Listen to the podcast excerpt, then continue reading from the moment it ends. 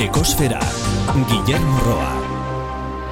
Aizeak hitzak eramaten ditu eskerrak, edo ez, baina zer ekartzen duen begiratza ere ez dago bat ere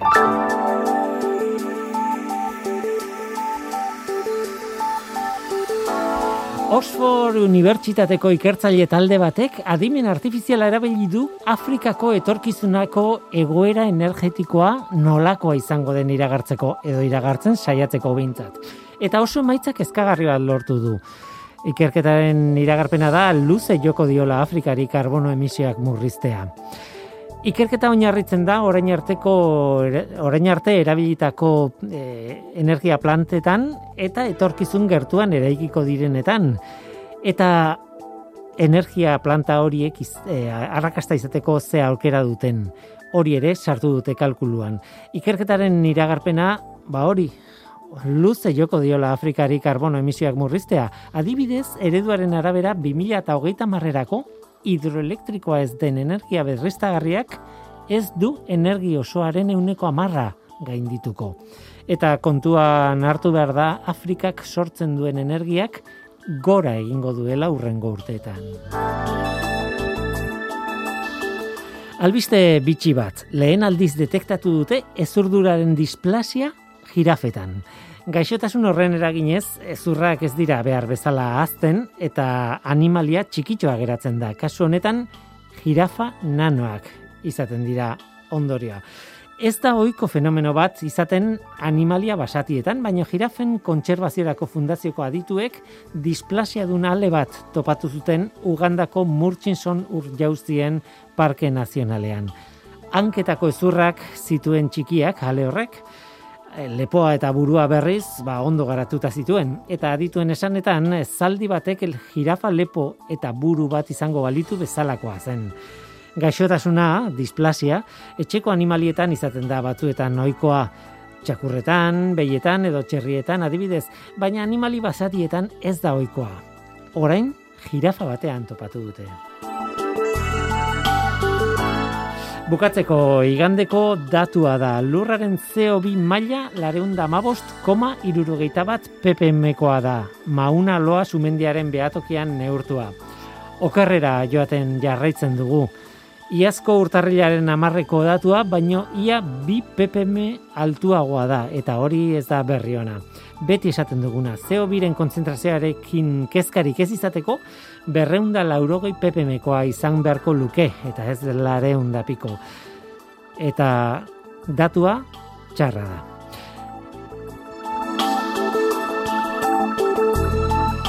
Gaur atmosferari begiratuko diogu gure programan atmosferaren dauden metal astunei hain zuzen ere. Airea analizatu daiteke, baina Euskal Herriko Unibertsitateko talde batek proposatzen du goroldio mota batzuk izan daitezkela indikatzaile honak atmosferako metal astunen maila aztertzeko. Hau da gure gaurko eskaintza. Zu ongi torria zara. Murgildu zaitez gure kosferan.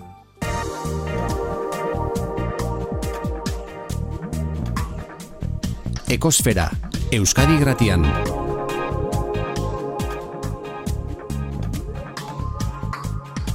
Ekosfera. Bizidunek laguntzen digute eta eh, ez da broma batzuetan eh, batez ere itsasoko giroan, eh, ozeanoan eta bar laguntzen digute jakiten zer moz dagoen itsasoa mm, haiek aztertuta. Oso tipikoa da muskulioaren eh, adibidea, ezta? Muskulu bat aztertuta gutxi gora bera jakin dezakezu inguruan duen urak zer e, sustantzia ditu, zer sustantziak ez, egoera honean dagoen edo garbia dagoen eta abar. Muskulu horri bioindikatzaile edo deitzen diogu edo biomonitorea deitzen diogu. Baina hori itsasoan nahiko ideia zabaldua den horretan hori ere gertatzen da atmosferan eta bada biomonitore bat edo bioindikatzaile bat bat baino gehiago egia esan e, atmosferaren egoeraren berri ematen diguna. Eta hain zuzen ere horri buruz hitz egin behar dugu gaur, eh, maite maguregi, e, Euskal Herriko Unibertsitateko kimikaria, eta goroldioarekin lana egitera iritsi dena. Maite, kaixo, ongitorri. Kaixo. Ez dakit oso ondo esan ditudan gauzak, baina azken batean hori da, ez? Goroldio batek, mm, bueno, e, informazio eman diezaguke, atmosferari buruz, inguruan dukan atmosferari buruz, eta horretan ari zarete, ez da? Bai, hori da oso ondo azaldu duzu. Uh Azkenean lotura egin duzu beste e, mundu batekin, bai, bai inguru giroan edo atmosferan ere uh goroldiak ditugu, eta hoiek eh, ba, erabili daitezke ba, kontaminazioa edo kontaminatzaile zehatz batzuen ba azterketa egiteko. Harrigarria da gainera orain bururatu zait, eh? baina uretan gertatzen diren hainbat gauza atmosferarekin lotu daitezkela eta alderantziz, ez? Egia san e, munduan beti ari gara bi, bi medio ezberdin dira ba, eta hala ere funtzionatzen du bueno, ez dakit, e, metafora, konparazioak, ez? Eta hau da kasuetako bat, zu e, IBEA izeneko talde batean ari zara lanean Euskal Herriko Unibertsitatearen barruan eta bueno, nik ez dakit, baino beti lotzen zaitut inguru batekin ze mm, ni Teknopolisen lan egiten nuen garaian adibidez e, gogoratzen dut IBEA taldekoek hainbat lan kimikari analitikoen lan egiten zenituztela Bizkaialdean. Bai, hori da, bueno, gure ikerkuntza taldea nahiko handia da, ez? Eta lerro ezberdinak ditugu edo ikerkuntza gai ezberdinak jorratzen ditugu. Orduan, bueno, zuk e, ba, konparaketa hoiekin hasi zara eta kasu honetan lan honekin azkenean e, lotura hori ere egiten dugu, ez? Segure ikerkuntza taldeak lerro nagusi bat dauka e, aztertzen dugu, ba, ondare kulturala, ez? Uh -huh. Zelan e, degradatzen diren e, materialak, e, e, bueno, ba, e, arte derretako mundua, museoekin, uh -huh. e, astarnategiekin lan egiten dugu, adibidez, ba, bueno, Pompeian eren lan egiten dugu, eta orma margoak, eta barzertzen ditugu. Orduan zer gertatzen da, bueno, azken finean, e, hortik e, tiratuz, bueno, ba, azkenean, e, e, eraikuntza bat, bueno, ba, atmosfera barruan dago, ez? Azkenean e, eraikuntza batek, bueno, ba, eragina izan dezake, ba, atmosferan daukagun gauza guztien eragina, ez? Ba, e, gaz azidoen eragina, e, material partikulatuaren eragina, eta zer gertatzen da, ba, eraikuntzetan, edo e, ez da izan behar ondare kultural barruan e, sartuta dagoen eraikuntza baten, baizik eta horma baten, ez? Ba, guk erriti gabiltza edo iriti gabiltza eta horma bat ikusten dugu eta hor bertan ikusi dezakegu ba, biokolonizatzaile bat, ez? Izan, izan daiteke goroldio bat, izan daiteke eliken bat, edo, bueno, ba, askotan simbiosiak ere egon daitezke, ez? E, orduan, bueno, guk hortik eh, tiratuz, e, ba, urte batzuk, eh, orain dela urte batzuk hasi ginen aztertzen gehien bat e, likenak, ez? Hasi ginen ikusten, bueno, ba, zelan e, e, espezie ezberdinak aurkitu daitezke e, eraikuntza edo horma baten adibidez, eta, bueno, hasi ginen aztertzen ze, zenolako informazioa ematen zuen likena, eta ikusi, ikusi genuen, zelan, e, bueno, ba, likenak berak, ba, pizitzeko, ba, nutrientez berdinak behar ditu, eta komposizio zehatz bat dauka, ez? Baina horretaz aparte, bueno, ba, e, ba, batean aurkitzen dozu, ba, esateko beruna, ez? Eta esaten dozu, bueno, ba, ez da normala, likenak berak e, e berun konzentrazio, ez, bueno, aipagarriak izatea, ez? Eta, bueno, guk erabiltzen ditugu, ba, teknika ezberdinak, eta, eta hoiekin, ba, e, mikroskopikoki ba, sartu gaitezke goroldioan, liken barruan, eta ikusi dezakegu, ba, ia e, adibidez berun hori e, liken edo goroldio horrena dan, ala depositatu dan e, e, aza, azalera gainean. Orduan hortik hasi ginen tiratzen ez, eta ikusi gendun zelan, bueno, ba, e, e, zuk esan dozun moduan biomonitorizatzaile edo indikatzaile hauek, ba, informazioa ematen zutela ba, e, atmosferan dago, dauden e, e, metale astunen informazioa, mm, ez? Azkenean material partikulatua badaukagu, dana ez da kutsatzailea, ba, egon daiteke ba, hautza eta horrelako material partikulatua, baina badago, e, badago, badago e, metale astunen e, karga handia daukaten e, material partikulatuak, eta, mm. bueno, ba, horretan gaude ez, e, lan e, hau zehatzau azkena ba, goroldioak erabiltzen ditugu, e, zehazki grimia zea e, e, generoko goroldioa eta horrekin e, Bai. e, gabiltza. Horrekin sartuko gara, baina lehen da. utziazu beste, bueno, kuriosidadea daukat, eh? Bide batez, asko gustatu zaite esan duzunean erakina dagoela atmosferan sartuta, dago atmosferan murgilduta. egia. Hori da, Egia esan, hori da. eh, paralelismoa jarraitzeko edo oso, oso adibide polita da. E, tira, IBEA taldea, e, nik kuriosidadez, e, IBEA, I, B mayuskulak, E Bai. txikia eta A mayuskula, horrela idazten duzue.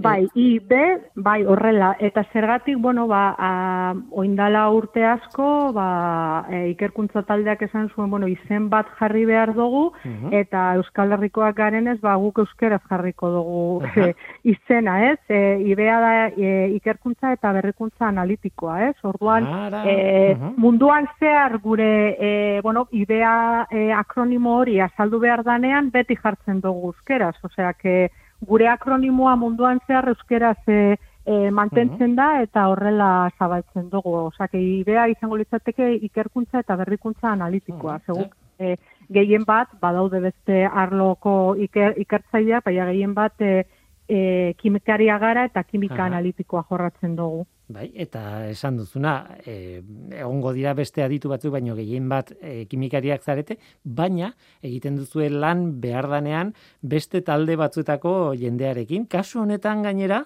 Kolombiako Kostako Unibertsitateko talde bada, baita ere talde horrek izen badauka, GESA edo GESA, ez dakit nola Hori, ahozkatu. bai, horrela, bai, E ondo. GESSA? Hori da, bai, azkenean akronimoak saia, saia izaten da Bai, komplikatuak dira batzuetan, ez? Bai. Bai, Eta, e, bueno, e, harritu egin hau, Kolombiako Kostako Unibertsitateko talde batekin ari zarete lanean, zergatik?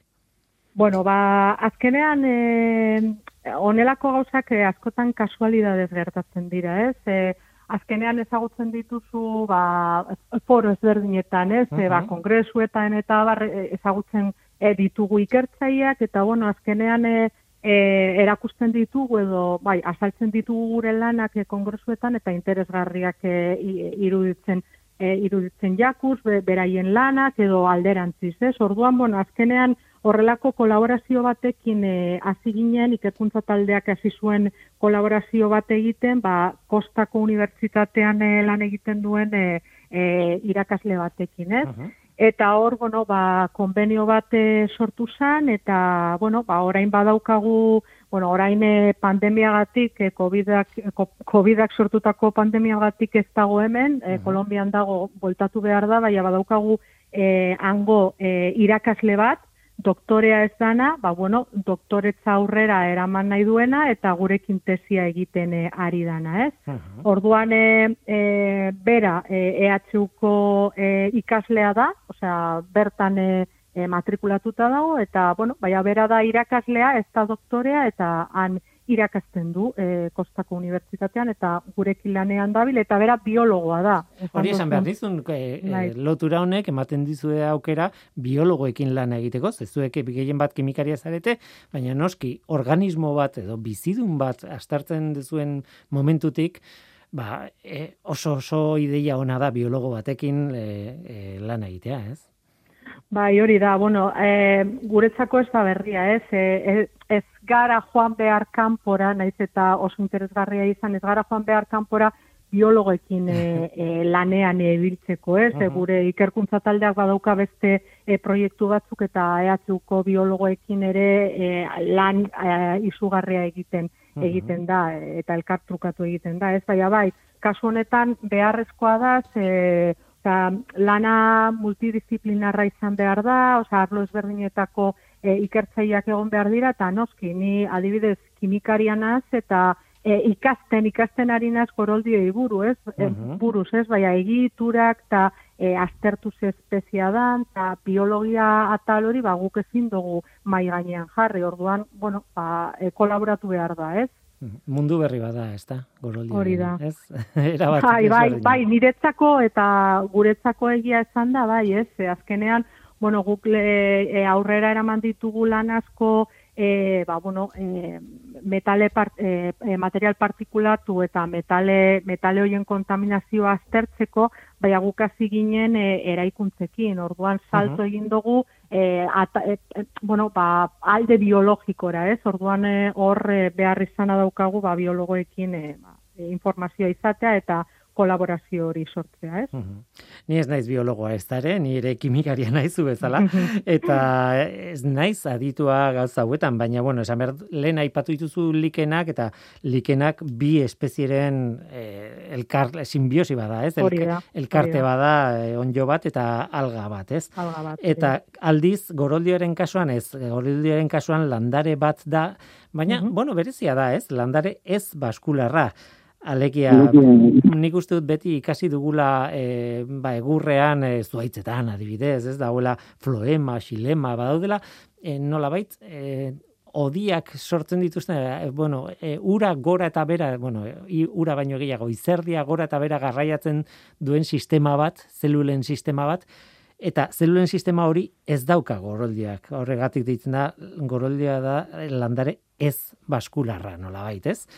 Baina ez dakit ondo azaldu dudan, baina nola baita esateko landarea oso simple bat da, eta oso egokia kasu honetan, ba, bueno, e, lan honetan erabiltzeko.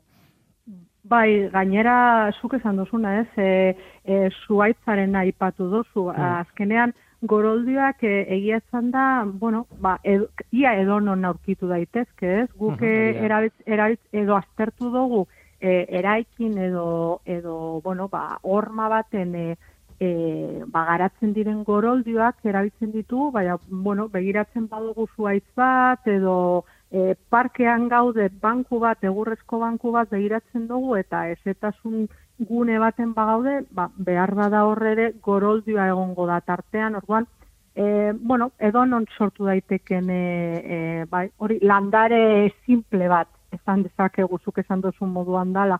Orduan guk hori erabili dugu, orduan naturalki sortzen da landare simple hori erabiltzen ari gara, ba, bueno, ba, gure e, bueno, azterketa egiteko eta e, zehazteko ia zenolako e, kutsadura met, e, e material partikulatuari begira, ez? Esan daiteke ez dagoen edo zintokitan dagoela goroldioa?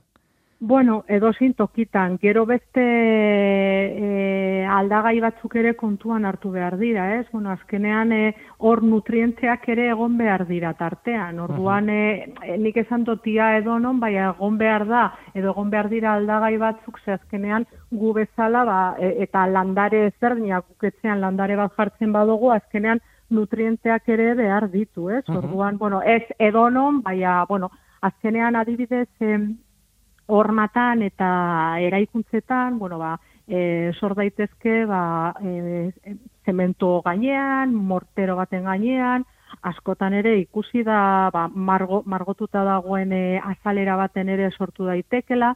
Orduan azkenean e, e, kasu honetan goroldioak egin dezakena da e, sustrato poroso horretatik nutrienteak hartu, ez? Ze azkenean e, arri bat badaukagu edo mortero bat edo zementoa badaukagu, e, guk ikusten dugu ba solido bat moduan, ez? Baina hor, e, claro, baina hor gertatzen dana da, ba, e, ingurugiroaren ezetasunarekin, e, igual euria ere, ez? Ura tartean dagoenean, ba gauzak disolbatu egiten dira, ez? Eta hor, ba, kimikan sartuta, ba, horre ioiak mobilizatu daitezke, eta, bueno, ba, ioioiek, ba, aprobetzatu aldira nutriente, nutriente bezala, eta hoiek erabiltzen dituzte, adibidez, goroldioak azteko baita, ez? Orduan nola bait, sustrato, deituko diogu sustrato hori, hau da, ba, arri bat, edo mortero bat, edo zementoa bera, ba, izan daiteke ba, nutriente iturri bat e, goroldioa azteko, ez?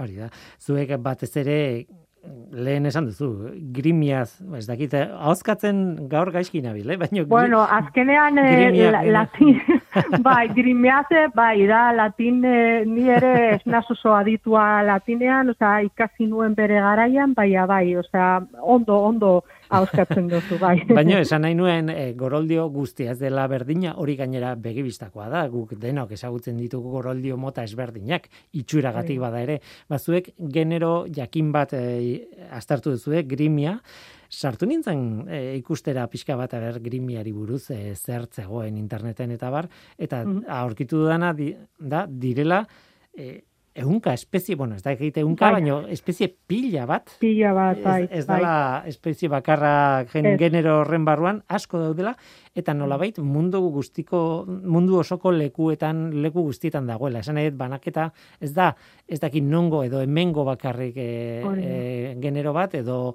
ez dakit Amerikako edo Afrikakoa edo ez dakit nongoa. Ez. Nahiko zabalduta dagoen generoa da bintzat, ez? Oso ohikoa. Bai, a, eta azkenean hori e, interesgarria da, ze horrek ez du mugatzen, adibidez, guk egindako ikerketan, ba, bueno, ba, Euskal Herrian egin dugu, eta azkenean esan dezakegu zu. Bueno, izan daiteke Euskal Herrian daukagun genero berezi bat, Mhm. ez, da oso zabalduta, zuk esan duzun moduan, oso zabalduta dagoen e, e, goroldio familia bat, Orduan azkenean e, guk egin duguna, ba, horrek esan nahi digu, ba, estrapolatu dezakegula beste inguru giroetara, ez? E, e, goroldio hori e, ba, aurkitu daiteke beste, beste inguru giro ezberdinetan eta leku ezberdinetan, ez? Adibidez, gure kasuan e, goroldio mota horren barruan gehien bat e, aurkitu ditugun e, aurkitu ditugunak dira grimeaze or, orbicularis, e, pulvinata eta ramondi. Mhm. Orduan, e, claro, zuk esan dozua, dozu moduan eundaka daude. Orduan, egia esan da hemen gehien gehien aurkitu ditugunak hoiek hiru dira. Baina, esaten duzuna, ez? Azkenean, e, genero horren barruko espezie guztiek, bueno, el, e, izango dituzte. Hori da, antzekotasunak. Hori da, batzuk. orduan azkenean da sub subgenero moduan eta bueno ba e, ezberdintasun zehatz batzuk badaukate bai bueno beraien konportamendua ez da hain ezberdina. Orduan bueno ba esaten duguna ez? E, azkenean orokortu dezakegu pizka bat eta estrapolatu dezakegu beste guneetara ikusteko ia zer gertatzen den beste inguru giroetan. Mhm. Goazen kontatzera zuen lana, zein izan den gutxuera edo zein izaten ari den. E, Bizkaian ari zarete laginak hartzen eta. Bizkaiko hainbat puntutan e, ari zarete analizatzen e, goroldioak zer eman dezaken, ez? Bai, e, bueno, a, lan argitaratu dugun azkenengo lan honetan, bai, Bizkaian, Bizkaira mugatzen da. Mhm. Baina hori, e, tesi doktorala, hau, ba, Kolombiarekin egiten ari garenez, e, bertan ere laginak baditugu, eta ez bakarrik e, goroldioak ez, ba, e, ingelesez e, deitzen dan e, SAP hori, SAPa da, e, ingelesez deitzen dan subaerial biofilm. Aha. E, zuk lehen aipatu dozu simbiosi bat, ez? Azkenean, e, eraikuntzetan, normatan, batzutan ez dugu bakarrik e, e, gauza bat aurkitzen, ez? Ba, goroldioak edo ez batzutan aurkitzen dugu biofilm bat, hau da, e, film edo azalera bat biologikoa dana, eta ba, nahazketa, e, mikroorganismo ezberdinen nahazketa duena, ez? Mhm. Orduan lan honetan e, mugatu gara e, goroldioetara, baina bueno, lan orokor horretan ba beste e, biofilmak ere e, jorratzen ditugu eta ez bakarrik e, Bizkaikoak edo Euskal, Herri, Euskal Herrian e, lortutakoa, baizik eta Kolombian baita, bale? Osea, e, Eta da- da, zi, bar- barkatu. Litekena da espezie bera topatzea bi tokietan, Bizkaia eta Kolombia. Adibidez, e, ez, adibidez goroldio hauek ez da oso normala, e, ze, klaro, guk eh, lan egiten dugu gehien bat e, barrankillako e, eremuan. Mhm. Orduan barrankillan ez da oso normala aurkitzea grimeaze e, goroldio hauek ze klima ez da berdina. Orduan pasatu gara beste klima oso ezberdin batera, ez? Igual Europa mailan e, grimeazea hori e, azaltzen da eta asko zuk esan duzu moduan, bai adibidez Kolombian ez ez da, osea, klima guztiz ezberdina da. Zikoa, zikoa, bueno, kostan e, barrankian ez da hainain zikoa, baina ezberdina da, klima guztiz ezberdina da. Mhm. Orduan bai, guk eh, lan honetan egin duguna da hori, e, e, laginketa puntu ezberdinak e, aukeratu, saiatu gara e, alden einean e, eraikin historikoak e, Mhm. e, bueno, ba, an, zailkatzen edo edo aukeratzen eta bueno, laginketa laginketa ezberdinak egin ditugu sei e, egunetan, sei laginketa puntuetan eta bueno, ba, gero lagin hoiekin ba analiziak egin ditugu laborategian. Mhm. Nahi badozu komenta dezakegu edo Bai. Mhm. Bai, bueno, ba, azkenean guk eh, nahi duguna da e, metodologia simpleak e, sortzea, ez?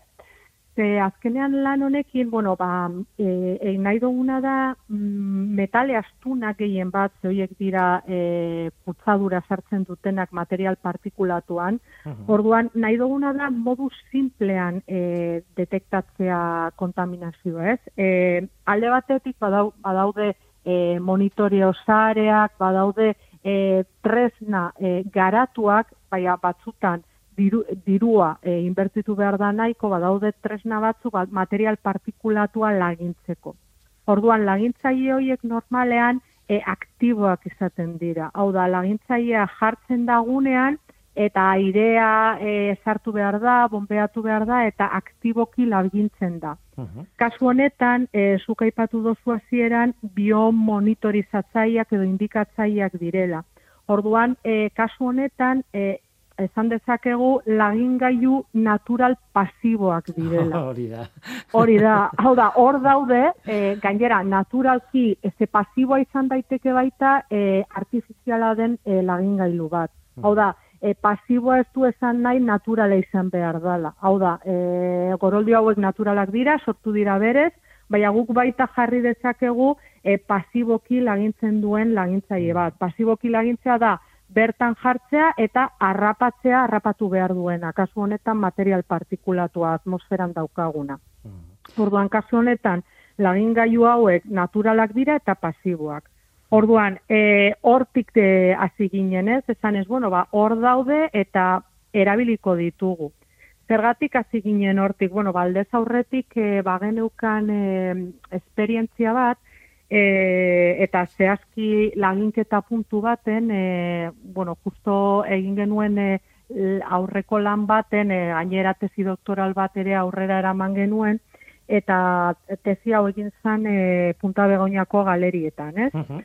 Orduan e, bertan, e, bueno, ba, e, eraiki, bueno, galeriak ditugu eta goroldioak eta e, biofilmak aparte, basotzen dira beste e, degradazio azalerak, ez? Mhm. Eta hor ikusi gendun, e, zelan sortu, sortu, sortzen dira, e, ingeles ez deitzen den black crust, ez? Izango litzateke azalera beltza, ez? Itzultzeko modukoa azalera beltza. Hori da. Orduan, azalera beltz hori e, oso simplea da. Azkenean guk e, daukagu e, materiala, ba, kasu honetan sortzen zen, e, zemento e, e, azalera horretan, orduan, e, zemento edo mortero bat e, kaltzio karbonatoa dauka, eta e, inguru giroan daukagun e, gaz azidoekin, zehazki SO2arekin, ba, gertatu daitekena da SO2 hori urarekin, e, euriarekin, ba, azken finean, depositatzen danean e, eraikinaren azaleran, ba, depositatzen da ba, e, azido sulfuriko bezala. Mm. Vale? Osea, gogorra ematen du, baina horrela da. O, bai, horrela da, eh? ez togu esan nahi, e, ba, azido sulfuriko laborategian hartutako azido sulfurikoa eta bota, eta horrelako eh, gauza dala, baina pizkanaka pizkanaka azidotu egiten du azalera eta erreakzioak sortzen dira. Mhm. Orduan, kaltzio karbonatoa badaukagu, erreakzioa e, azido sulfurikoarekin, ba, e, igeltzua sortu daiteke, edo behintzat e, kaltzio sulfatoa. Eta orduan, e, azalera beltzoiek dira e, igeltzua gehien bat edo kaltzio sulfatoa, eta oso porosoa danez, ba, e, normalean, belztu egiten da, zergatik, ba, inguru giroan dauden e, mat, e, partikulak harrapatzen dituelako.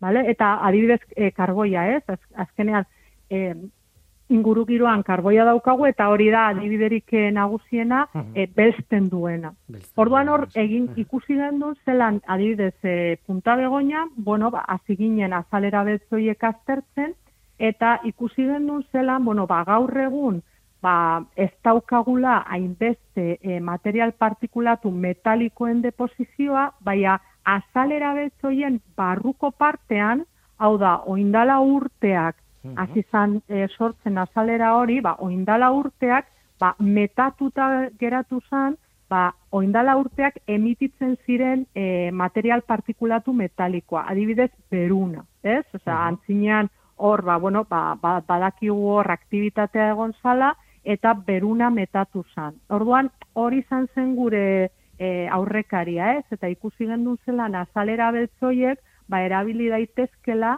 ikusteko gaur egun zenolako e, material partikulatu metalikoa daukagun e, inguru giroan, eta baita ba, barrurantza bagoaz azalera horretan, eta hasiera baten sortutako ba, lehenengo mikra hoietan, ba, hor ikusi dezakegu ze e, emititzen zan eta ze geratzen zan metatuta. Kasu honetan ikusi gendu, ba, berun konzentrazio altuak e, e, e, zeudela, ez? Horrek esatizkigu bi gauza, bata da arkeologia moduko kapatan andoladut e, denborarekin e, denboraren araberako kapak sortzen direla eta beraz atmosferan arkeologia nolabait egin dezakezuela bertan eta bestetik esaten diguna da e, bueno, hobetu dela, ez behintzat berunaren kontzentrazioan bai hobetu dela gure atmosferaren e, edukia, ez da?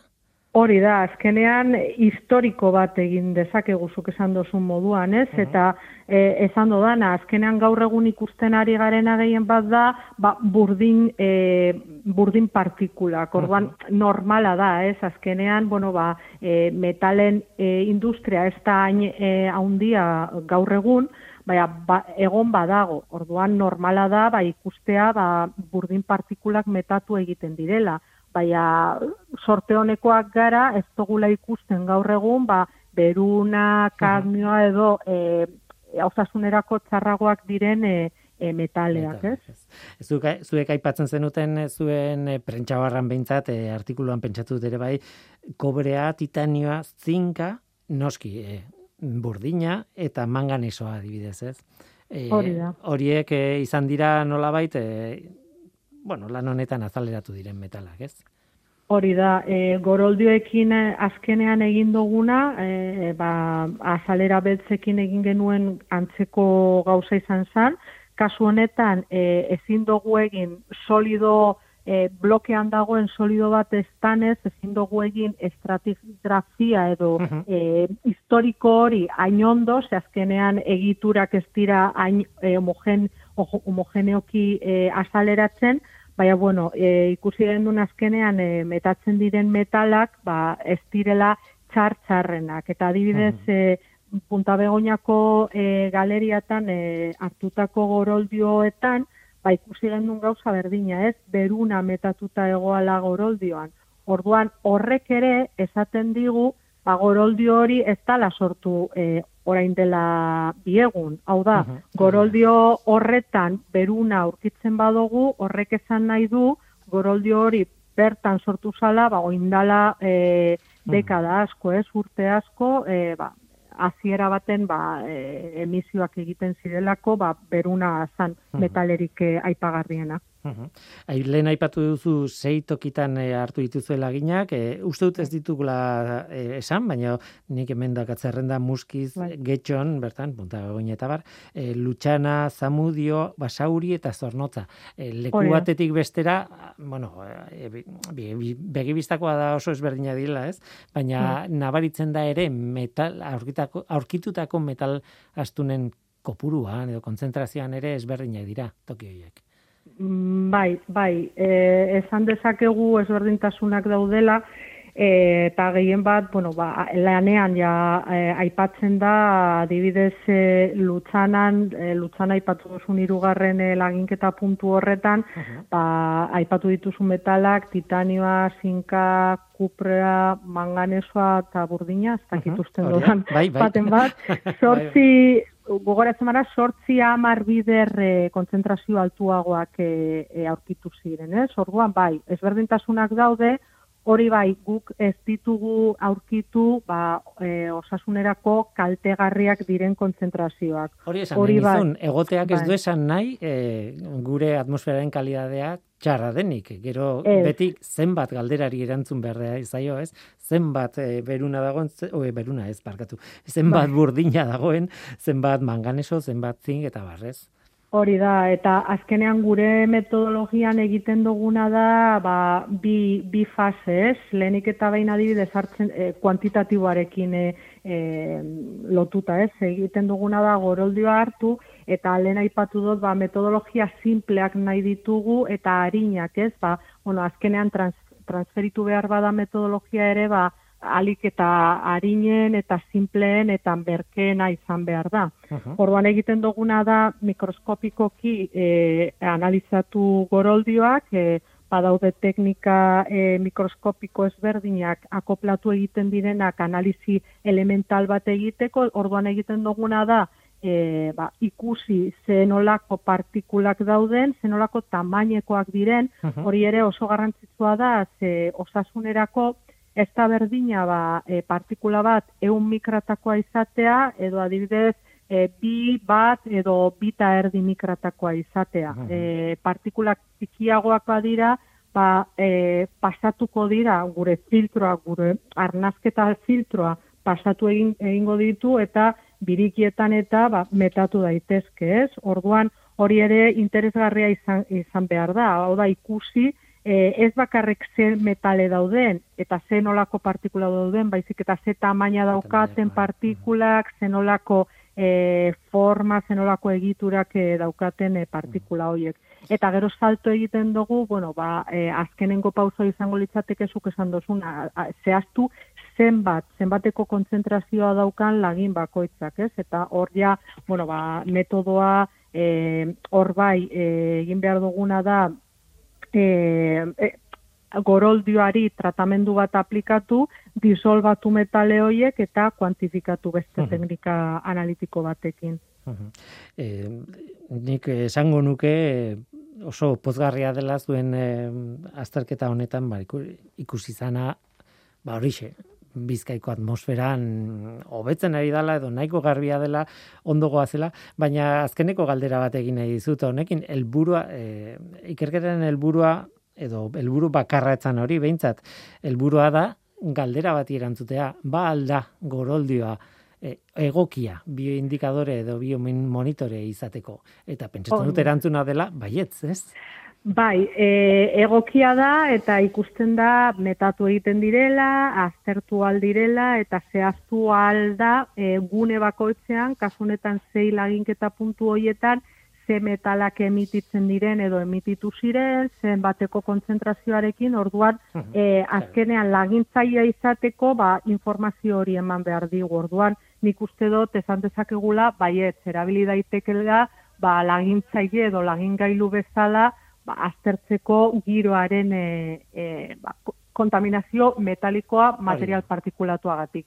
Gero urrengo pausua eta horretan gabiltzatezian e, da lotzea, ez? Lotzea e, ba, inguru giroan zer gertatzen dan eta gero baita zer gertatzen zaio e, espeziari berari, ez? Hau da, goroldio horrek zer egiten du. Hau da, metaleak e, depositatu dira, e, hor metatu egin dira, zer egiten du oroldioak, kasu honetan, metale hoiekin. Hau da, barneratu egiten ditu, zeo zertarako erabiltzen ditu, eragina dauka goroldio, goroldioetan, eta klaro, goroldioak jartzen ditut e, adibide bezala, baina beste e, biofilmak ere aztertu ditzakegu, ez?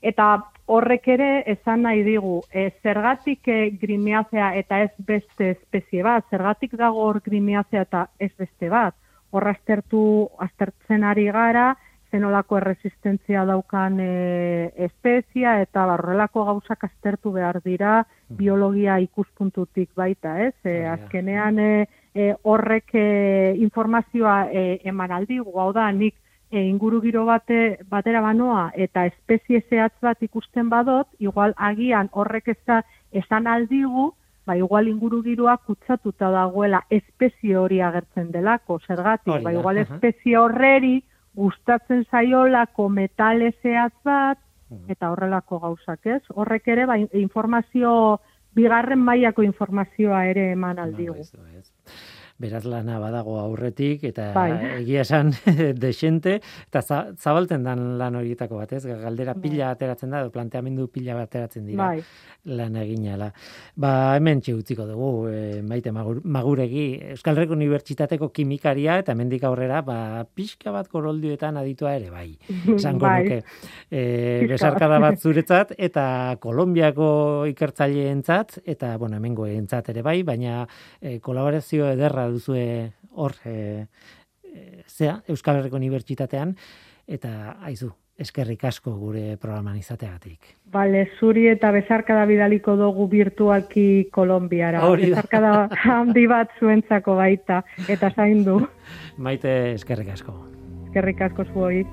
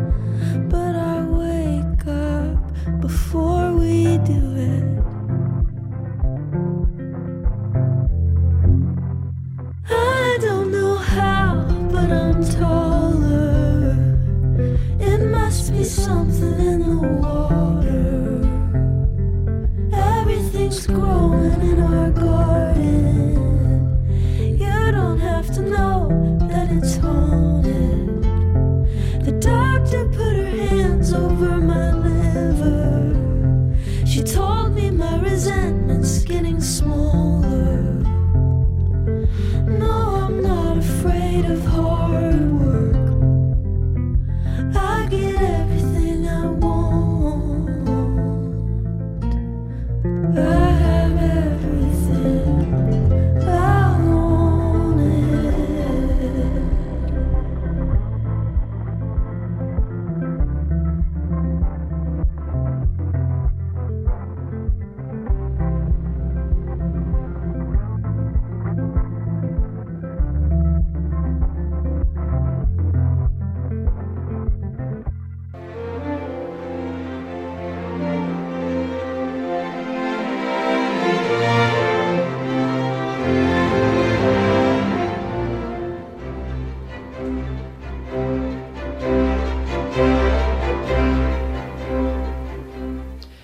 Txukotka urruti dago, izen horrekin urruti egon behar zuen, ezta?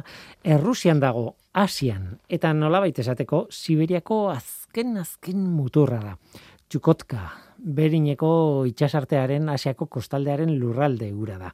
Berineko itxasoak, badakizue, Asia eta Amerika banatzen ditu, ez? Asiaren eta Amerikan artean dago. Ba, Txukotka Asiako mutur hori da. Eta administratiboki, distritu autonomo bat da. Provintzia erraldoi bat bezalakoa Errusiako banaketa politikoan. Gainera Errusia osoan populazio, populazio sakabanatuena duen distritua da. Iparraldean, ozeano artikoa dauka.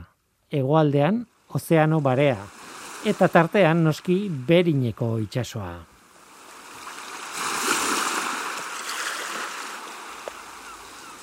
Zergatik hitz egiten dizuedan txukotkari buruz, lurralde urrun horri buruz. Ba, BBC-ko erreportaje batean kontatzen duenak piztu didalako interesa.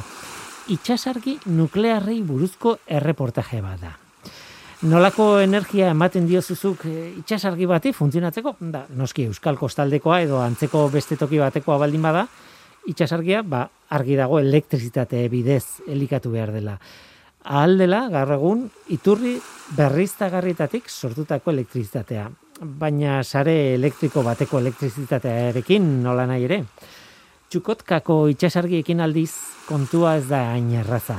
Sare elektrikoa ez da araño iristen. Eta itxasargi asko dira zentzu batean beharrezkoak, han eta beraz asko daude. Beraz, haiek bateria nuklear bana daukate fun, zeukaten funtzionatzeko. Radioisotopoen sorgailu termoelektriko bana.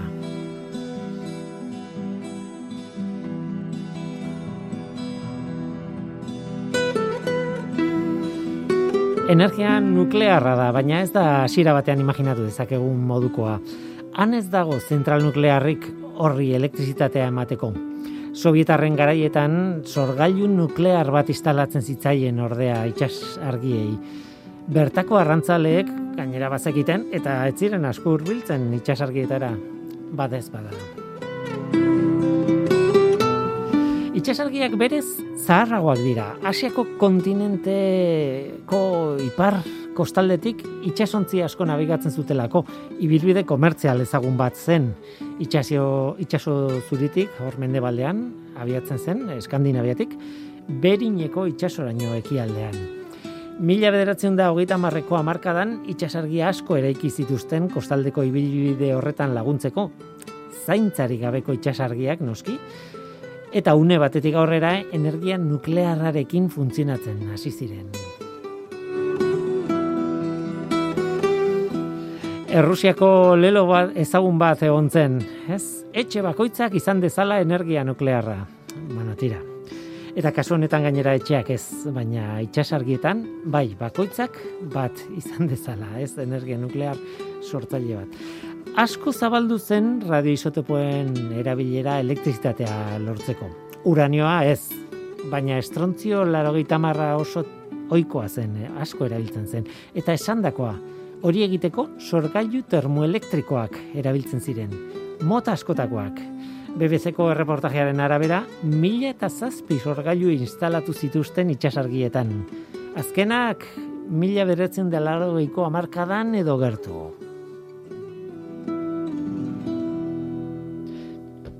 Radioisotopoek beroa sortzen zuten. Agortzen etzen beroa gainera eta bateria termoelektriko batek berori elektrizitate bihurtzen zuen. Sovietar Republika Sozialisten batasuna erori zenean, hala ere, sorgailuan nuklearrak jarraitzen zuten funtzionatzen, baina zaharrak ziren eta bizi erabilgarriaren bukaeran zeuden. Hamarkada batez, mantendu lanik gabe geratu ziren hor, abandonatuta. Eta asko desagertu ziren, urak eramanda batzuk, edo lapurrek lapurtuta beste batzuk, ez? Denborarekin utzitako itxasargietarako turismoa modan jarri zen. Turistak erradiazioa neurtzeko gailu batekin joaten ziren. E, jo, joaten dira, oraindik bada ez bada. Itxasargiaren barrualdea kasu batzuetan arriskutsua izan daiteke. Ez da beti izaten. Ez da beti. Baina batzuetan bai. Mila bederatzen da laro gita maseian hasita, sorgailu termoelektrikoak erretiratzen hasi ziren. Eta gaur egun ez da bat ere geratzen. Orain argi, itxas argien indar elektrikoa beste iturri batzuetatik dator. Kasu batzuetan gainera, energia berriztagarrietatik. Beste historia bada. Eolikoaretik, eolikotik batez ere abiatzen dira. Eta bestelako, bestela, beste mota bateko elektrizitatea.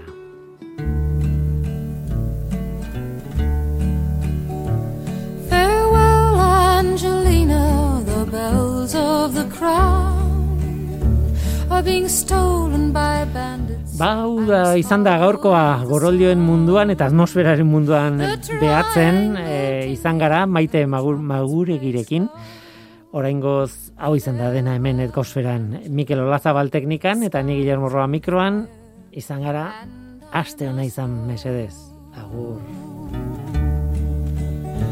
There's no need for anger, there's no need for blame. There's nothing to prove, everything's still the same. Just a table standing empty by the edge of the sea means farewell, Angelina. The sky is trembling, and I must leave.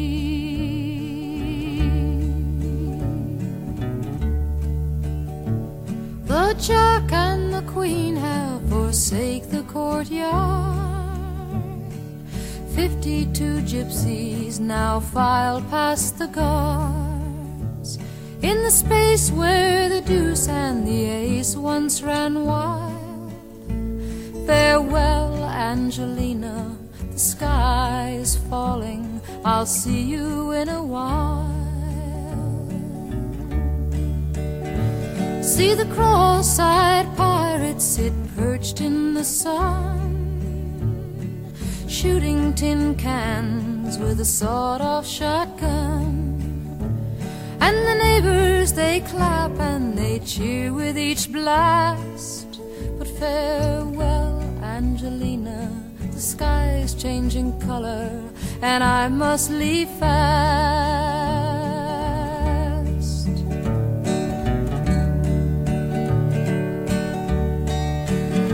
King Kong, little elves on the rooftop they dance. Valentino type tangos while the makeup man's hands shut the eyes of the dead not to embarrass anyone.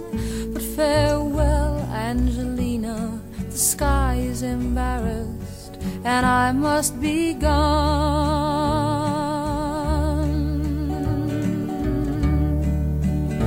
The machine guns are roaring and the puppets heave rocks. And fiends nail time bombs to the hands of the clocks. Call me any name you like, I will never deny it. But farewell, Angelina, the sky is erupting. I must go where it's quiet.